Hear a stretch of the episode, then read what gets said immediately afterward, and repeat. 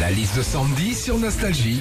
Vendredi 2 juin, c'est la 24e édition de la fête des voisins. Ce soir, partout en France, l'occasion de discuter avec les voisins. Alors, raconte-nous ça, Sandy. Bah déjà, ce qui est génial avec la fête des voisins, c'est que tu rencontres, tu discutes et parfois même tu découvres comment s'appellent vraiment tes voisins, surtout quand tu habites dans un immeuble.